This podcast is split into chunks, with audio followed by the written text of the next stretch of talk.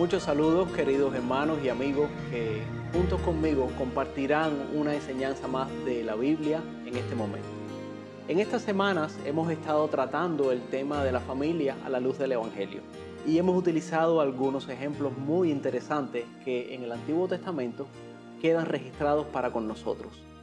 Hoy estaremos hablando acerca de una familia muy interesante. En los encuentros anteriores, precisamente, estuvimos hablando de Abraham, Sara y de Isaac. Dios había prometido una gran descendencia a Abraham y bendición para todas las naciones de la tierra. Y aunque Abraham no podía entender la totalidad de qué significaba esto, la Biblia dice que le creyó a Dios y esto le fue tomado por justicia. Su hijo, Isaac, tuvo por mujer a Rebeca y ellos tuvieron dos hijos de un mismo parto. El relato histórico encontrado en el capítulo 25 de Génesis nos comenta que aún estando en el vientre, los hermanos se empujaban dentro de Rebeca, al punto que ella extenuada decía, ¿para qué he de vivir? Jehová le hizo saber que esto que ella estaba viviendo era solo un reflejo del destino de las naciones que cada uno de sus hijos representaban. Y añadió, el mayor servirá al menor. Cuando llegó el momento de que Rebeca diera luz, el primero de los niños en salir fue llamado Esaú, el cual era muy velludo. Algunas traducciones bíblicas dicen que era velludo como una túnica de pieles. Sosteniendo su talón, a la salida de Esaú venía el segundo varón, al cual llamaron Jacob. Precisamente este nombre proviene de la palabra hebrea que significa talón, que también es parecido al verbo utilizado en hebreo para suplantar. Si seguimos leyendo el relato bíblico de Génesis, vamos a poder encontrar que al crecer, Esaú fue un hombre experto en la casa, mientras que Jacob era un hombre tranquilo. Dice la Biblia que acostumbraba a estar en las tiendas. El padre, Isaac, disfrutaba de Esaú por encima de su hermano Jacob, porque comía de lo que éste cazaba, mientras que Rebeca prefería a Jacob. Estos favoritismos en el seno del hogar fueron solo el comienzo de grandes problemas. Al pasar el tiempo y al Isaac hacerse viejo, comenzó a perder la visión. Y sabiendo que los días de su muerte estaban próximos, decidió bendecir a Esaú. ¿Qué significa esto de que el Padre bendiga al Hijo? Bueno, en los relatos de la Biblia vemos que las familias antiguas tenían la costumbre en la cual el Padre daba su bendición, que por lo general favorecía al hijo mayor. Esto puede que no signifique mucho en nuestra cultura, pero en el contexto antiguo, la bendición de un padre significaba el pronunciar palabras para otorgar beneficios tales como abundancia, fertilidad, éxito, prosperidad y larga vida. Era el mejor deseo de un padre para un hijo y podía incluir la futura cesión del legado familiar. El hijo mayor podía llegar a recibir la mayor parte de la riqueza familiar y asumía la responsabilidad de ocupar el puesto de cabeza de familia. Rebeca, la esposa de Isaac, planifica junto a Jacob engañar a Isaac para suplantarle a Esaú esta bendición. Mientras Esaú cazaba, Jacob le prepara un guisado a su padre y se viste con ropas de su hermano. Se pone piel de animales sobre sus manos y cuello y engaña a su padre al llevarle el guiso, recibiendo Jacob la bendición. Aquella bendición que Isaac no tenía preparada para él. En medio de toda esta crisis familiar, en medio de todo este relato, pudiéramos preguntar, ¿dónde estaba el Señor en medio de esta situación?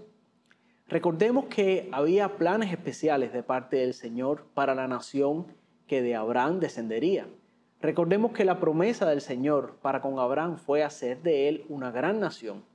Y esto se lo ratifica Dios a Isaac en Génesis 26, 3 y 4, y luego en el verso 24 del mismo capítulo. Aún así, la escena del momento es la de un hermano engañando a otro, tomando ventaja de la situación para su beneficio. Y esto generó una tensión tal entre los hermanos al punto de que Saúl pensaba matar a Jacob en búsqueda de venganza por su traición. Y si fuéramos a cuestionar al Señor desde la religiosidad de hoy en día, pudiéramos pensar, ¿es esta la familia que elegiste para darle tu promesa? Mira lo que están haciendo los nietos de Abraham. ¿Cómo podemos hoy en día predicar acerca de valores para la familia cristiana con ejemplos como este en el Antiguo Testamento? Y acá tenemos varios elementos que debemos recordar. El primero es que la Biblia no va a ocultarnos la verdad. El relato histórico bíblico no maquilla los pecados ni la humanidad de los personajes. Aún las debilidades del carácter de Abraham, de Isaac y de Jacob quedan registradas hasta nuestros días en la Biblia. Esta es una característica que como registro histórico muchos libros hoy en día no poseen. Y por este motivo podemos hoy ver los errores del pasado en las familias escogidas por Dios. Más que seres humanos especiales, se puede decir que tenían un Dios especial. Segundo, esta historia nos está hablando de que el pecado ha roto los lazos de muchas familias, aún las familias donde se tiene a Dios como guía. El pecado a veces puede crear estas crisis en las cuales no sabemos por qué suceden las cosas. Tercero, puede que estemos pensando que por estar en el plan de Dios todo va a salir bien y que el camino de la voluntad de Dios es lineal, sin pruebas ni difíciles situaciones que enfrentar. Desde el ejemplo de las familias de Génesis podemos destruir este argumento. Y por último, cuarto, quiero que recordemos que nuestras familias no son muy diferentes. Tenemos también nuestras luchas. A veces tenemos como enemigo al pecado de afuera y también el pecado de adentro. La pregunta más importante sería entonces, ¿hay una luz al final del túnel para nuestras crisis familiares? ¿Será que nuestros pecados y nuestras malas decisiones pudieran cancelar el plan que el Señor quiere llevar a cabo en su línea histórica de redención a través de nosotros? Y digo esto, les traigo acá este punto de análisis porque muchas veces ese es el mensaje que nosotros escuchamos el mensaje en que debes hacer lo correcto para que seas premiado por ello y para que todo te salga bien. Y vamos creciendo en la fe con la falsa idea de la justicia divina de que son nuestras buenas acciones o nuestro buen comportamiento lo que propicia los buenos resultados en cuanto a la voluntad de Dios para con nosotros. Si bien es cierto que tenemos muchas directrices bíblicas para guiar a la familia, el ejemplo familiar que hoy vemos nos lleva al punto de no retorno. Es cuando ya el daño familiar ha sido hecho. Este momento en que no hay vuelta atrás. Un apretón de manos entre las diferentes partes no soluciona el problema. ¿Cuáles pudieran ser algunos ejemplos en nuestros tiempos de crisis familiares?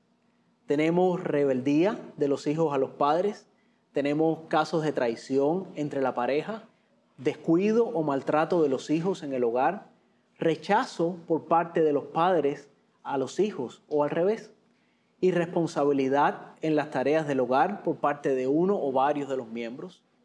Y pudiéramos seguir añadiendo problemas de mayor o menor magnitud según querramos organizarlos.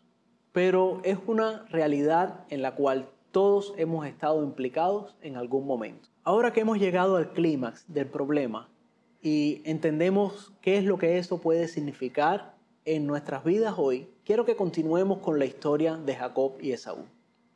A causa del temor por su vida, Jacob tuvo que huir de su hogar y según nos deja saber su historia en la Biblia, no tuvo una vida fácil.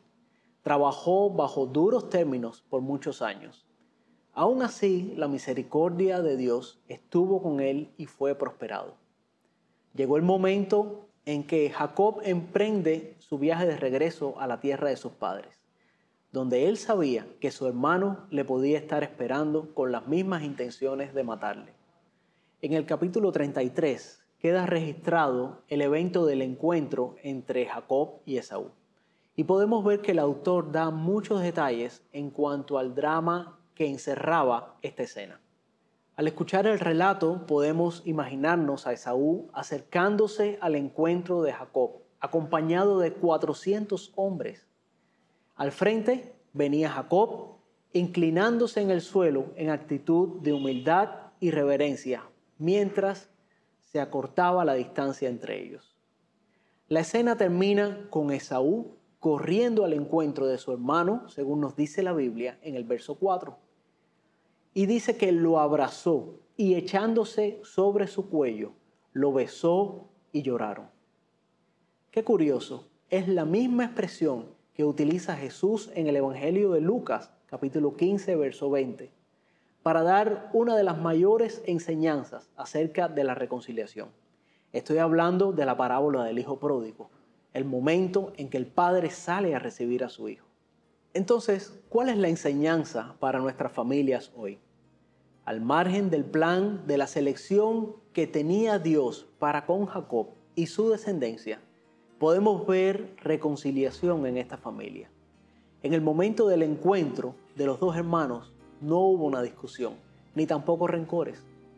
Hoy este puede ser el mensaje que estés esperando para cortar la distancia entre algún miembro de tu familia y tú. Quizás necesites escuchar que llega el punto en que no se trata de culpables o inocentes.